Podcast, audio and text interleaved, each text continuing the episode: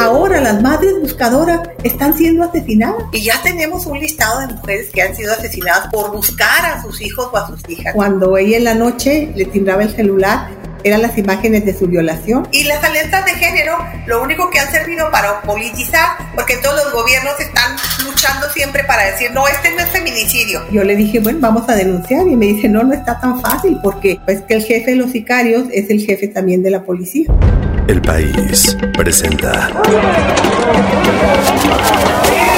En un entorno en donde lo que gana es la estridencia y las ganas de callar al otro, a la otra, creo que debemos apostar por el diálogo, que debemos apostar por escuchar.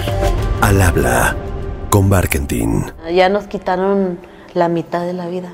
No nomás mataron a nuestras hijas, sino mataron nuestras ilusiones, nuestro deseo de vivir, nuestro deseo de comer, de seguir adelante. Cuando detectamos la desaparición de mi hija, yo inicié sola por mi cuenta eh, las búsquedas, los rastreos, tropezando, batallando, pasando por filtros de las autoridades, simplemente para que se levantara un acta de, de desaparición, ¿verdad? O de ausencia de mi hija. Encontré a un joven que tenía una declaración del asesino, ¿verdad? De lo que había hecho con mi hija, se los llevé y fue cuando logré que se me hiciera caso. Las tres muertes de Marisela, ¿se acuerdan de esa película de Netflix? De esta mujer, Marisela Escobedo, mamá de Rubí Fraire asesinada, mamá de Rubí que buscaba justicia por su hija, por la muerte de la hija y que terminó asesinada allá en Chihuahua, en el norte de mi país. Buenas tardes, mi nombre es Marisela Escobedo Ortiz. Esa frase además donde dice Marisela Escobedo, yo he perdido, el miedo, a, todo. a todo. Porque al final le habían asesinado a su hija y ella terminó asesinada. Hoy es sábado, son casi las nueve de la noche Estoy regresando a mi casa. Escucharán ustedes por ahí algún ruido urbano porque hay algo de tráfico. Un día contaminado, por cierto, muy contaminado. Y tal vez me escuchen un poco desanimada, pero es que cerramos una semana otra vez con tantos feminicidios en este país. Ariadna Fernanda, una mujer que hasta donde sabemos pues sale de un restaurante con un par de personas más, va a un departamento o a una casa, departamento, y lo que sabemos después es que su cuerpo aparece en una autopista entre el estado de Morelos y la Ciudad de México. Para quienes nos escuchan de fuera, Morelos es donde se encuentra Cuernavaca, por ejemplo, lo que alguna vez fue la ciudad de la eterna primavera. Bueno, pues ahí, en los linderos entre la Ciudad de México y Morelos encontraron el cuerpo de Ariadna Fernanda. Mónica Citlali, una joven madre que daba clases de inglés, sale de su casa y después de varios días la encuentran asesinada, también, por cierto, en las orillas de la autopista México-Morelos. Aquí todavía tantito del lado de la Ciudad de México. Y de ahí nos podemos ir por más, ¿eh? una joven de 16 años que le gusta jugar fútbol en Ecatepec, en el Estado de México. Desaparece y aparece asesinada también. México, el país feminicida. El país en donde se asesinan 11 mujeres por lo menos, si no es que más, al día, simple y sencillamente por el hecho de ser mujeres. Y esto simple y sencillamente no cambia. No hay algo que haga que disminuya la violencia contra las mujeres en este país. Sí detienen al feminicida por acá o al otro por allá, pero la absoluta impunidad en este país, además, obvio, de una cultura machista, lo que hace es que aquí se asesinan mujeres porque se pueden asesinar mujeres y porque no pasa nada. Y les cuento todo esto mientras estoy aquí en mi casa de noche. Insisto, los ruidos que escuchan es el avión, vivo relativamente cerca del aeropuerto, por eso hay aviones, o los coches que pasan. Y he estado pensando toda la semana en por qué esto no cambia. ¿Por qué no estamos más seguido en las calles protestando para que en este país no haya feminicidios? ¿Qué tiene que cambiar para que en México se deje de asesinar a las mujeres. De pronto pensé en Ciudad Juárez. Ustedes seguramente se acordarán hace ya varias décadas cómo Ciudad Juárez en el norte de México pues se convirtió un poco en el ejemplo de la violencia contra las mujeres, de la impunidad, pero también del activismo, muy importante también del activismo. Ninguna mujer, ninguna joven, ninguna niña merece lo que sigue sucediendo hasta la fecha. Y quise voltear a ver y a platicar con quienes en su momento empezaron a luchar en contra de la violencia contra las mujeres. Así que busqué a Lucha Castro. Ella es defensora de derechos humanos, teóloga, feminista, abogada, abogada de víctimas de violencia de género desde 1994 cofundadora del Observatorio Ciudadano Nacional de Feminicidio en México. Y sí, por eso hablaba yo hace rato de Marisela Escobedo, porque uno de los casos emblemáticos que Lucha Castro llevó fue el de Marisela Escobedo, asesinada frente al Palacio de Gobierno en Chihuahua. Así que busqué a Lucha, busqué a Lucha Castro para poder conversar y para poder recorrer un poquito estas décadas? Bueno, pues yo soy Lucha Castro, soy una defensora de derechos humanos, de formación eh, teóloga feminista y abogada, que he estado defendiendo los derechos de las mujeres desde la década de los 90. Imagínate tú cuánto tiempo tengo en esto. Y siendo abogada coadyuvante, abogada de las víctimas, es un poco lo que he hecho en, en mi historia de vida. Al final de nuestra conversación me dijo que tiene cáncer en fase 4 y que eso la ha hecho vivir la vida de otra manera, disfrutar la vida de otra manera. Como sea, querida Lucha, desde aquí mi enorme reconocimiento, mi abrazo total, pero sobre todo, de verdad, el agradecimiento por lo que has hecho por las mujeres en este país y la estafeta que nos vas a dejar siempre. Nos has dejado desde antes, ahora y más adelante. Porque hay Lucha Castro para mucho tiempo todavía. Les dejo esta conversación que me conmovió profundamente. Y si ustedes quieren entender un poquito más por qué en este país se asesina mujeres y qué tendríamos que hacer para que no suceda, echen oído a esto. Puntualmente lo que nosotros hacemos es documentar las violaciones a los derechos humanos, empoderar a las víctimas, darles eh, acompañamiento psicosocial para que haya sanción a los responsables. Lucha, hoy quiero que platiquemos contigo un poco sobre las agresiones a mujeres, sobre los feminicidios. Y esto además porque estamos cerrando una semana en nuestro país en donde otra vez se pone sobre la mesa cantidad de mujeres agredidas, violentadas y asesinadas. Pero te pediría primero si nos cuentas un poquito de ti, Lucha. ¿Cómo llegas a esto? Eres teóloga. ¿Cómo llegas a este tema? Cuéntanos tantito de tu historia. Bueno, mira, yo en la década de los 90 era una activista en el tema de los derechos económicos y culturales con el tema del Barzón. Soy dirigente del movimiento barzonista que tuvo su bastión muy importante en Chihuahua y que luchó pues el tema de la cartera vencida, ustedes lo recuerdan, ¿no? En ese diciembre eh, en donde de pronto las personas, hombres y mujeres, nos levantamos todas con deudas impagables y a punto de perder el patrimonio. Entonces yo como me fui del bastión del grupo de mujeres y de hombres que defendimos el patrimonio familiar por la resistencia civil pacífica. Por supuesto que en ese entonces, estamos hablando del 94, una activista en Ciudad Juárez Esther Chávez Cano nos alertó del tema de las muertes de Juárez. La violencia contra la mujer en esta ciudad ya no usa una máscara descarnada. Destruye y avanza sin que se considere puede ser erradicada. En ese entonces no teníamos introyectado el concepto de feminicidio que nos dio después la academia y nos dio el feminismo y entonces hablábamos de eso y en los colectivos de mujeres que habíamos estado empezamos a, a pronunciarnos, a denunciar muy creativamente, por cierto, porque éramos un puñado de mujeres. Y bueno, yo como abogada, en ese tiempo había muy pocas abogadas eh, feministas, las madres de Ciudad Juárez, en una de las tantas marchas que hicimos para visibilizar el tema. Imagínate que una vez nos fuimos caminando de Chihuahua Capital a Ciudad Juárez. ¿Dónde están? ¿Dónde están? Nuestras hijas, ¿dónde están? Para colocar una cruz de clavos, la misma que existe enfrente de Palacio de Gobierno de Chihuahua, llevamos una réplica al puente internacional. Y entonces, en ese las madres me pidieron que fuera su abogada de algunos casos y así empezamos a documentar y empezaron a venir a, las denuncias y empezaron a venir todas las recomendaciones internacionales, ¿sí?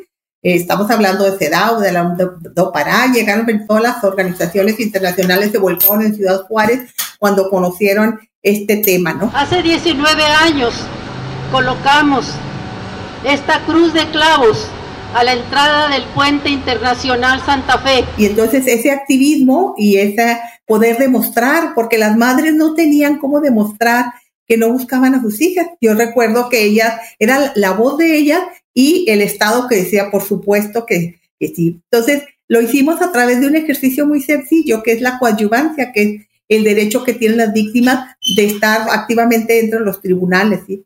Y entonces ahí pudimos demostrar cómo algunos expedientes en donde se les hacía creer a las madres que había habido pesquisas, que había habido testigos, que había habido cateos, pues el expediente eran de siete páginas, ¿no? Entonces, ahí pudimos documentar, incluso Amnistía Internacional vino a hacer un informe sobre los asesinatos impunes de niñas y mujeres en el Chihuahua y Ciudad Juárez. Y entonces empezamos a sacar pues el tema y empezamos a involucrarnos a las madres del acompañamiento, pero para que ellas fueran sujetas de derechos como ciudadanas y que ellas estuvieran pues actuando. Entonces, así, con medio de expedientes, fue como me involucré en este tema de la violencia feminicida. Salir a caminar y pegar y poner su foto para que ella me vea. Porque a veces ponías una pesquita azul y te decían, señora, a lo mejor ya las, las traen vendiendo, señora, las traen acá. Señora, pues a lo mejor ella ya se fue con su novio. Ya no quiere saber de ustedes. A lo mejor no quiere saber de mí, pero sí quiere saber de sus hermanas, sí quiere saber de su papá pero y que ella sepa alguien que la estamos buscando. ¿De dónde vienes? Cuéntanos un poquito de tu historia, Lucha. Mi abuela era una mujer apache, comadrona, que además casi toda la región fue poblada, pues porque mi abuela ayudó ahí. En ese entonces los curas la querían linchar porque tenía como mucho poder con las mujeres. Ellas se organizaron y fueron a hablar con el sacerdote e impidieron eso. Pero aparte, mis padres de origen campesino, mi abuelo fue fundador del Partido Comunista, mi madre egresada de la escuela rural normal, las escuelas normalistas entonces que eran como un bastión para que realmente la educación llegara, una educación revolucionaria, pues mi madre también fue maestra escolar y luego se convirtió en una empresaria y fue la primera empresaria en el país en el ramo de la perforación de pozos. Luego, esa inquietud que yo tenía, pues me dio la idea de estudiar una carrera que tuviera más el tema del acceso a la justicia y así fue como empecé a estudiar la carrera de leyes y involucrarme y bueno, pues también por la experiencia de ver tanta discriminación que existía y cómo las leyes que tienen una matriz muy patriarcal, pues están siempre justificando, ¿no? La violencia hacia las mujeres. Y así me fui involucrando poco a poco. Formamos primero, además del Barzón Chihuahua, después fundamos Justicia para nuestras hijas, que son las madres que tienen hijas desaparecidas o asesinadas. Empezamos solamente con un caso, que era el de Paloma, y al mes ya teníamos siete casos. Ahí decidimos que teníamos que juntarnos como madres, como padres, para poder este, enfrentar este monstruo tan, tan grande que es el acceso a la justicia. Luego nos dimos cuenta de que estaba muy acotado el tema para las madres, porque ese era, bueno, obviamente su lucha, y había muchas mujeres sobrevivientes de la violencia feminicida. Y entonces formamos el Centro de Derechos Humanos de las Mujeres. Pues bueno, el CEDEM es una organización fundada hace 13 años y que tiene como misión acompañar integralmente y con enfoque diferenciado a víctimas de violaciones de, de derechos humanos con el propósito de que accedan a la verdad, justicia y reparación. Y entonces establecimos una metodología distinta porque en la escuela de derecho nos enseñan específicamente que cuando una mujer llega a denunciar, pues que tiene que hablar solamente de las circunstancias de modo, tiempo y lugar. Es decir, a ver, no, no, no, señora, usted no me diga qué pasó hace medio año, usted dígame qué pasó el día domingo a las 3 de la tarde cuando le habló a la policía y lo detuvieron. Obviamente, una escena de la película nunca entendían toda la problemática. Entonces, muchos de los feminicidios que hay en ese entonces, como el 90%, era una violencia familiar desatendida, ¿sí? En donde las mujeres o habían acudido al sector salud porque tenían visibles huellas de violencia o habían ido a la fiscalía y no se les atendía. Entonces, esa documentación que hicimos y llegar a los tribunales para litigar casos emblemáticos nos abrió la puerta, pero además recordemos que estamos hablando del litigio, el, primero que yo hice fue una tentativa de feminicidio en el 2007. Todavía no teníamos la reforma constitucional del 2008 y mucho menos la del 2011. Entonces las y los juzgadores pues tenían solamente su código chirulero del código penal y de ahí no querían salirse. A estas alturas ni siquiera conocían los contenidos de la Ley General de Acceso de las Mujeres a una vida de violencia. Entonces fue como abrir, abrir las puertas en el litigio para poder demostrar esos temas. Y bueno, finalmente obtuvimos la sentencia de campo algodonero, pero fue un gran, gran, gran, gran trayecto. Las mujeres experimentamos más de un tipo de violencia y en muchos de los casos es casi imperceptible al grado que termina siendo permitida y normalizada no solo por quien la ejerce, sino por quienes la sufren. Y ese es el caso de la violencia simbólica. Esta violencia permea a través de costumbres y de tradiciones, de prácticas cotidianas que refuerzan y siguen reproduciendo las relaciones basadas en el dominio y la sumisión, por lo que constituye la base de todos los tipos de violencia me interesa mucho que podamos como entender estos pasos de los que tú estás hablando, ¿no? Es decir, los momentos incluso históricos, porque a ti te debe pasar lo mismo. Trabajamos también con gente muy joven, yo doy clases y estamos rodeados también de gente muy joven y entonces de pronto explicarles o tratar de explicar por qué México es un país tan violento con sus mujeres. Es un país violento en general, pues, pero es un país particularmente violento con sus mujeres. A mí me gustaría tal vez que nos recordaras lo que pasaba en Ciudad Juárez porque creo que a veces se nos olvida esos momentos tan duros que se vivieron allá en Juárez. Y me gustaría que nos recordaras desde tu propia experiencia qué significó Ciudad Juárez para visibilizar la violencia contra las mujeres. Lucha, estamos hablando más o menos como de qué años. feminicidios cuántos años tienen? Estamos hablando de 1994, cuando un colectivo de mujeres nos enteramos de lo que estaba sucediendo y recuerdo que en 1997 una de las primeras acciones fue acudir al Palacio de Gobierno y construir un cementerio. Entonces llevábamos 97 cruces con los nombres de las mujeres, algunas desconocidas, y los plantamos ahí. Luego después el activismo fue muy fuerte para la denuncia, porque los medios de comunicación, pues controlados totalmente, no sabíamos cómo romper ese círculo. Y la manera en que se nos ocurrió fue caminar por el desierto llevando una réplica de esa cruz ¿Por qué pusimos una cruz frente al Palacio de Gobierno? Porque es donde sale el gobernador y entonces se encuentra esa cruz con todos los clavos para vergüenza de esos. Esos son los antimonumentos. Es una práctica feminista en donde se apropia del espacio público y en donde decimos, bueno, pues esas anónimas que el Estado no quiere ver, nosotras sí las vemos. Erigido para exigir justicia por las víctimas de la violencia de género y feminicidio en México. Cada vez que había un feminicidio, acudíamos y poníamos el nombre de ella, porque entonces recuperamos los nombres de las mujeres y sus propias historias, para que no fueran solamente un número de expedientes, ¿sí? Y empezamos también a denunciar el tema de la tortura, porque hoy todavía está la tentación de para aplacar la ira social, pues se inventas cosas, ¿no? Como en el caso de Devani, como en el caso también de esta chica también, en donde, bueno, fue congestión etílica y no fue realmente a pesar de que vemos sí, de un hombre, sí, exacto. Hasta este momento, lo que nosotros tenemos corroborado jurídicamente y científicamente es que la causa de muerte de Ariadna N es por una intoxicación alcohólica y una consecuente broncoaspiración. Es los mismos con diferentes formas. Antaño también fabricaban culpables, se torturaban y decían aquí está ya.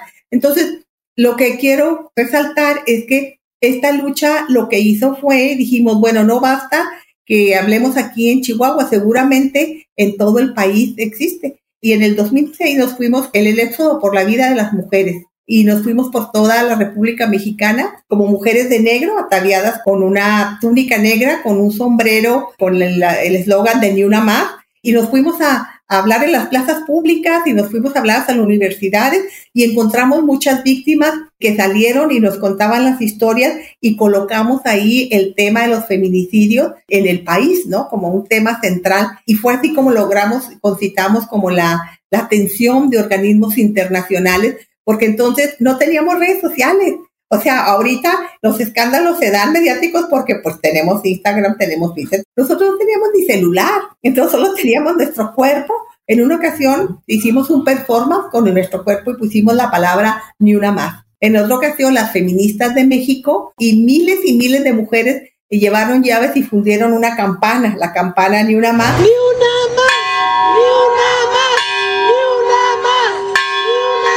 Entonces nos la entregaron y nos venimos replicando esa campana, replicando esa campana, tañéndola en señal de duelo.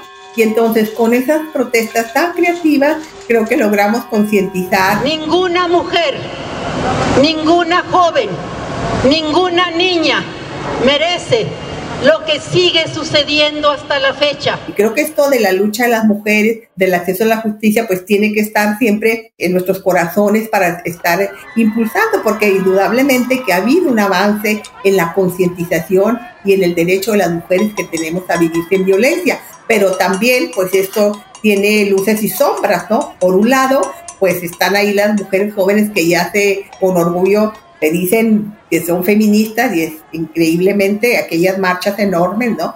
Pero por otro lado, a nosotros cuando nos gritaban en la calle, bola de viejas fodongas, váyanse a su casa, ¿qué están haciendo? O sea, una serie de agresiones. Y por otro lado, sí reivindicamos ese trabajo que se ha hecho, pero también creo que se ha olvidado un poco estas historias que tienen, me parece, importancia para saber sobre qué va, ¿no? ¿Qué sigue?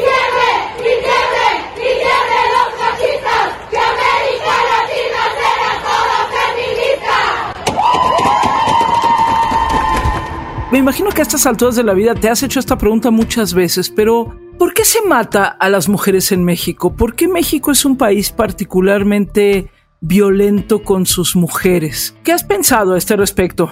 Bien, yo creo que tiene que ver indudablemente con el tema de la impunidad y el tema del patriarcado, ¿no? O sea, sabemos que lo que subyace en esta como causal primaria, pues es el desequilibrio que existe entre las relaciones, es un tema de poder entre hombres y mujeres, la naturalización de la violencia machista, ¿sí? la desatención a las víctimas cuando llegan y también una política de simulación, lo que se ve reflejada en los presupuestos. Habrá que ver ahorita que el gran tema es el presupuesto, cuáles están destinados y también cuando se endosa toda la responsabilidad a los institutos chihuahuenses de las mujeres o a los institutos nacionales de las mujeres. No hay una disminución en el presupuesto de género, pero coincidamos en algo, no habrá presupuesto que aguante hasta que el patriarcado caiga, porque a pesar de ustedes, hombres y mujeres de la que es que oposición, el patriarcado va a caer. Pero fíjate, te platico, por ejemplo, de mi experiencia aquí en Chihuahua. El presidente municipal de aquí, Bonilla, dio una declaración diciendo pues que la violencia de género no existe, que porque también los hombres los matan. Imagínate con ese pensamiento y luego, este, ahorita hay una polémica terrible por una obra de teatro que costó 34 millones de pesos, un tema que tiene que ver con la corrupción. Y entonces, el presupuesto que hay ahorita del Instituto Chihuahuense de las Mujeres en Chihuahua equivale a una obra de teatro que se va a presentar 10 días. Entonces, a veces nos cuestionamos de verdad el trabajo que hicimos las mujeres feministas para abrirle los espacios a las mujeres y de pronto nos llegan mujeres conservadoras que creen que son baluartes del patriarcado. Eso nos está pasando a nosotros acá en Chihuahua. Entonces, tiene que ver pues con esa necesidad de que no se toma realmente en cuenta como un presupuesto, yo digo que el presupuesto de las mujeres es la cenicienta de los presupuestos, porque no se toma en cuenta realmente, igualmente, se decía ahorita, se endosa solamente a los institutos, pero no hay una política transversal realmente, que permee para todas, que se vea como una política de Estado. ¿Cómo vamos a hacer ante esta emergencia? Están ahí las alertas de género.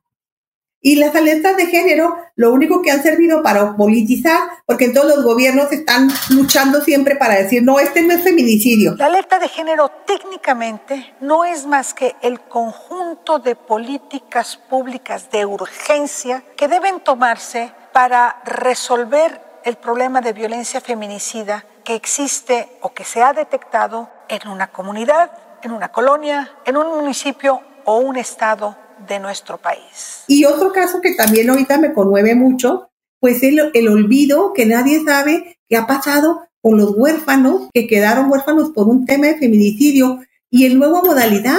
Ahora las madres buscadoras están siendo asesinadas. O sea, son feminicidios, las matan porque son mujeres y porque son defensoras. Y ya tenemos un listado de mujeres que han sido asesinadas por buscar a sus hijos o a sus hijas, ¿no? Por favor, te lo pedimos, te lo suplico, en el nombre de todas las madres, a ti, jefe de cártel, que matas, desapareces, no nos quites la posibilidad de encontrar a nuestro desaparecido, que nos ayudes a encontrarlos, dejándonos buscarlo. Oye, Lucha, Cuéntanos un poco algunos casos que tú recuerdes en tantos años ya que llevas en esto, pero algunos casos que te simbraron o algún caso que te simbró. Pues mira, tengo varios, ¿no? Casi tendríamos que durar como, imagínate, 30 años en el litigio. Pero yo creo que este, hay dos que pudiera poner el ejemplo. Uno de Margarita, es una mujer de una comunidad rural que fue secuestrada por un grupo armado, violada tumultuariamente y entonces la devolvieron a su casa y le obligaron a que no apagara el celular. Cuando ella en la noche le timbraba el celular, eran las imágenes de su violación y los mensajes obscenos de los hombres violadores diciéndole qué rica estuviste, terrible, ¿no? Entonces la mujer, pues casi enloquecida, huye, se va al CEDEMA, la organización, para pedirnos que la apoyemos. Entonces, bueno, yo le dije, bueno, vamos a denunciar y me dice, no, no está tan fácil porque una maestra le pasó lo mismo. Lo que pasa es que el jefe de los sicarios es el jefe también de la policía. Le quemaron las manos y los pies. Entonces, la única solución en ese caso de Margarita fue trasladarla a un refugio, el lugar ese que el Estado tiene, donde prácticamente las mujeres son encarceladas, ¿no? Como respuesta. Y ahí llegó y ahí duró un mes más o menos para poderse guarecer de esa violencia brutal que seguía. Bueno, pues al mes este grupo de hombres armados tomaron a su hermana de 14 años y entonces ella tuvo que regresar. El otro caso pues es el de Maricela Escobedo, que es muy conocido. Yo fui abogada de Marisela, una mujer increíblemente, no solamente inteligencia emocional, sino todo lo que ella significó. Generalmente las, a las víctimas, tú las tienes que empoderar y animarlas. No, Marisela me traía en friega. Ella llegaba y me hablaba y me decía, acá estoy en México, puede venir porque quiere una audiencia con Calderón, ya y Hemos hecho viajes hasta la Ciudad de México. En alguna ocasión hicimos una marcha atravesando ciudad por ciudad. Logramos dar en esta travesía con el asesino de Rubí. Sí, Marisela, por supuesto que fue un ejemplo, ¿no? De, de temple y bueno, desafió al poder eh, patriarcal, especialmente al poder judicial, los exhibió y bueno, pues es uno de los casos que también más me duele. Estoy aquí para dar testimonio del doble asesinato del cual fue víctima mi hija Rubí, de tan solo 16 años de edad. A Rubí la asesinaron dos veces. La primera el 30 de agosto del 2008, la asesinó una bestia, Sergio Rafael Barraza, y el segundo asesinato de Rubí lo cometieron los jueces, quienes dentro de un tan presumido nuevo sistema de justicia penal, el 29 de abril de este año 2010, después de un juicio oral el primero a un feminicida confeso dentro de este sistema. El hecho es que estos tres jueces dejan al asesino de Rubí en libertad. El primero, por supuesto, que fue una tentativa de feminicidio, porque cuando uno litiga, pues siempre se lleva una teoría del caso. Entonces, la teoría del caso de la defensa, pues era era un asunto de riña, un asunto de robo, un asunto menor. Y la mi teoría del caso, pues era una tentativa de feminicidio. Entonces, cuando llega la defensa con un este informe del policía, en donde dice que había también rasgos de violencia por parte de los agresores, pues obviamente que el juez dice, bueno, pues realmente quien llegó primero es una autoridad. Entonces ahí el papel que juegan los operadores del sistema de justicia, en eso me refiero a los ministerios públicos, a los fiscales, a los jueces, a los peritos, a todos que intervienen en ese andamiaje para el acceso a la justicia, pues carecen de preparación y entonces eso pues es muy complicado para en un momento dado en un caso poder probar. Es lo que sucedió con Marisela, ¿no? En el juicio, que no obstante que el feminicida hasta le pidió perdón, en el juicio de todas maneras fue exonerado, ¿no? Pero en general el empoderamiento de las mujeres, el que ellas vayan a los juicios, pues ha sido un gran avance el tema de la coadyuvancia. Y él saca de abajo de, del asiento eh, un revólver y me, me, apunta. Y me grita, me decía que era una hija de puta, que no servía. Me decía que, que era una basura, y por qué lo había dejado. ¿Qué se tendría que estar haciendo diferente cuando hablamos de justicia en el caso de los feminicidios para que se juzgaran, valga la redundancia, de otra manera? ¿Qué de verdad tendríamos que estar haciendo diferente, Lucha? Creo que la alfabetización jurídica fue uno de los aportes que, que me parece que yo hecho y que me funcionó. La alfabetización jurídica es el conocimiento que tiene la víctima del sistema acusatorio que está ahorita, pero eso pasa desde las investigaciones. ¿Qué sucedió en el caso de Marisela? Pues fue una madre que investigó, ella fue la que investigó. Podríamos poner muchos ejemplos de mujeres que son las madres las que hacen las investigaciones. Hacíamos grupitos, mi para ir a nosotros mismas a hacer la búsqueda a casas, a barrios solos, o sea, a lugares muy lejanos. Hicimos rastreos en los cerros, o sea, subíamos esas piedras, mija. Créeme que subíamos y decíamos, mi hija no puede estar aquí. Mi hija no puede estar aquí. Después, el tema de las capacitaciones. A estas alturas de la vida, todavía hay operadores del sistema de justicia que no conocen los protocolos, ya sea para juzgar con perspectiva de género o para investigar los homicidios de mujeres. La Corte ya dijo, consta de determinados pasos que nos van a ayudar a identificar si hay una relación de poder, hay una verdadera disparidad, cómo influye eso en el caso concreto y cómo se puede reparar. La otra tendría que ver sobre los centros de justicia para las mujeres que han sido construidos como una política pública importante en el país. Cuando llegan las mujeres a denunciar, ¿Qué seguimiento se les da a esas denuncias? Que las medidas de protección fundamental. Las medidas de protección deben de darse no solamente desde el Poder Judicial, sino desde el mismo momento en que se advierte una denuncia. Entonces, cuando hablo de modo, tiempo y lugar, pues es que cuando llega una persona a denunciar, cuando es un delito de orden patrimonial, fundamentalmente la mujer o el hombre van molestos, enojados,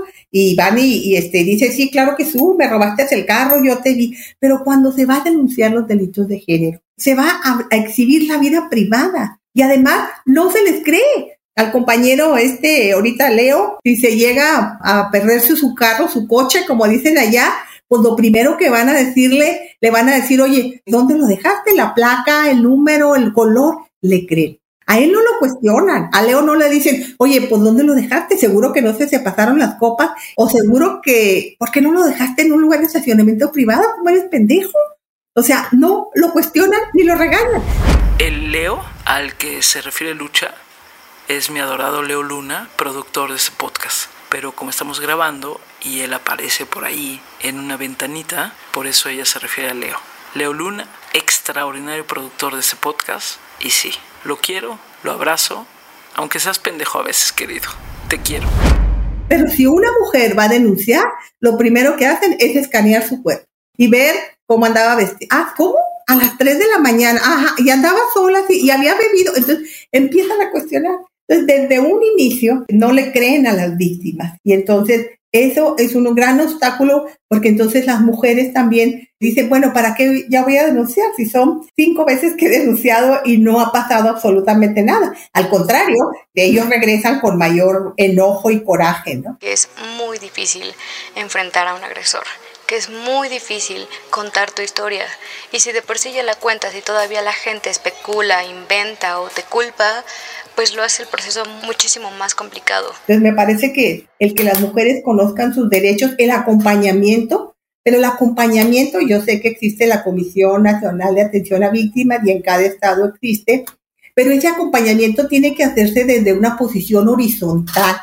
Es decir, no como las recetas médicas, ¿no? Porque luego las recetas médicas el doctor te dice, bueno, a ver señora, tiene cáncer aquí, va, vaya y póngase quimioterapia, ¿no? No, aquí las mujeres son las que tienen que tomar sus decisiones a partir del conocimiento que tengan. No todas las mujeres quieren a la cárcel a los agresores. Yo tuve el caso de una médica del Seguro Social que su marido, que es médico también, la violentaba brutalmente, una violencia psicológica, se reía de ella, la empujaba delante de sus colegas y entonces ella fue denunció y cuando iba a denunciar llenó la sala de juicio oral de todos sus colegas, de todos sus compañeros médicos y médicos. Y entonces ahí le dijo, y tú me has hecho esto. Ahí el médico lloró y dijo, perdóname, tienes razón. Yo no tenía ninguna razón, te pido perdón. Ahí era lo único que ella quería, esa disculpa pública. Entonces, cada caso también es como ver qué es lo que quiere la víctima. Yo como abogada siempre preguntaba, ¿qué quieres, Maricela? ¿Qué es lo que quieres? Ya tienes la información.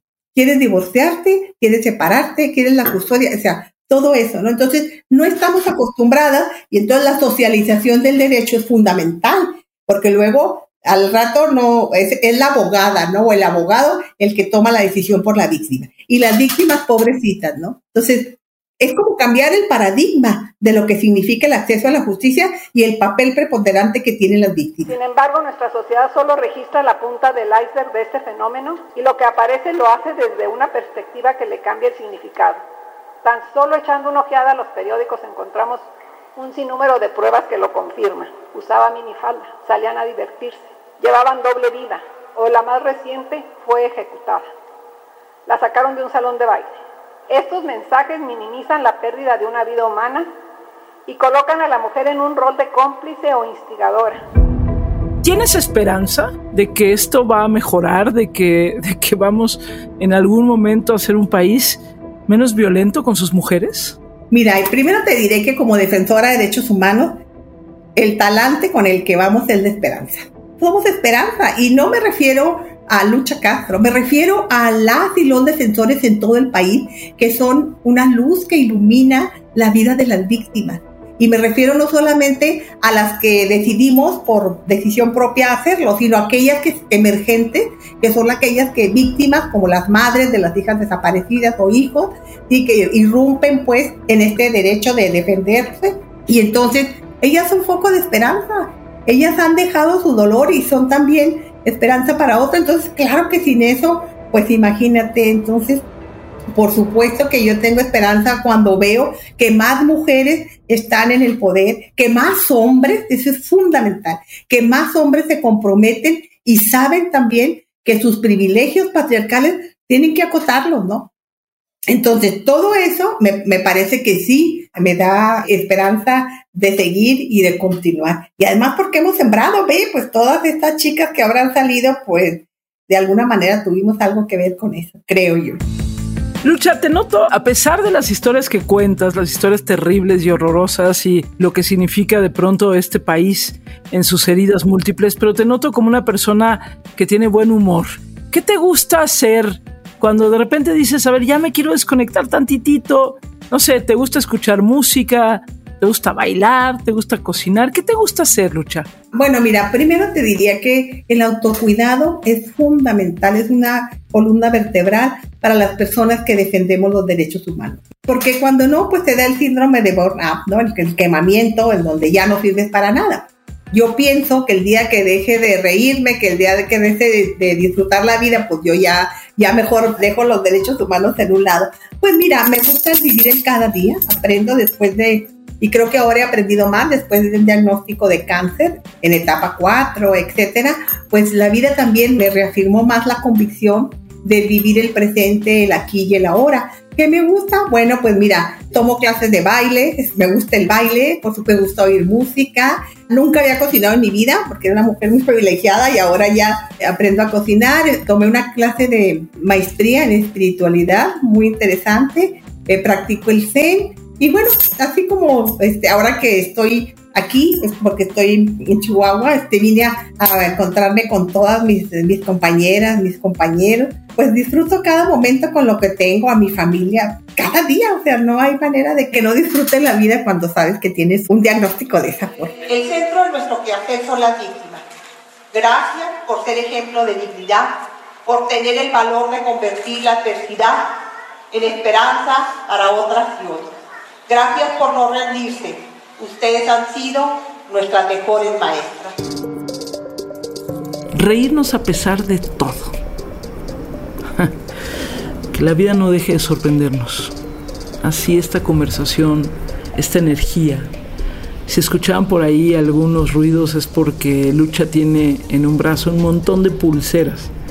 Y mientras platicábamos, ella desde Chihuahua yo en la Ciudad de México, Mientras platicábamos, pues eso, movía los brazos, se oían sus pulseras. Se oye la vida, pues. ¿Qué tenemos que hacer? Primero, me parece que desde la impartición de justicia, lo que decía Lucha es bien importante.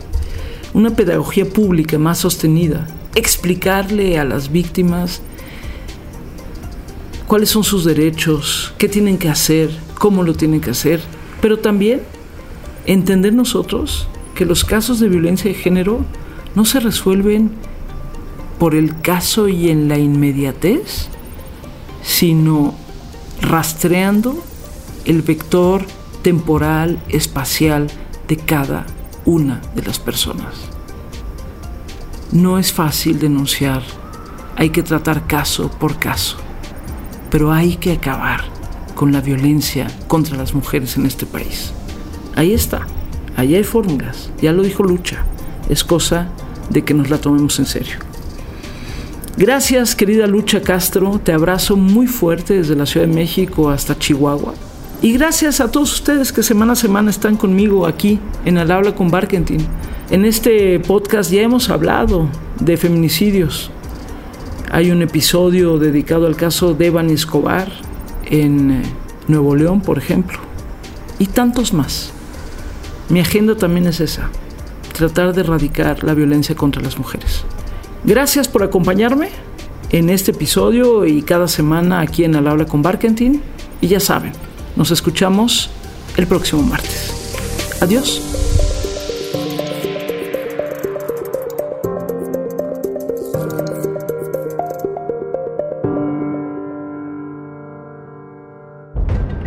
Al habla con Barkentin. No te pierdas un episodio nuevo cada martes en tu plataforma de podcast favorita. El país.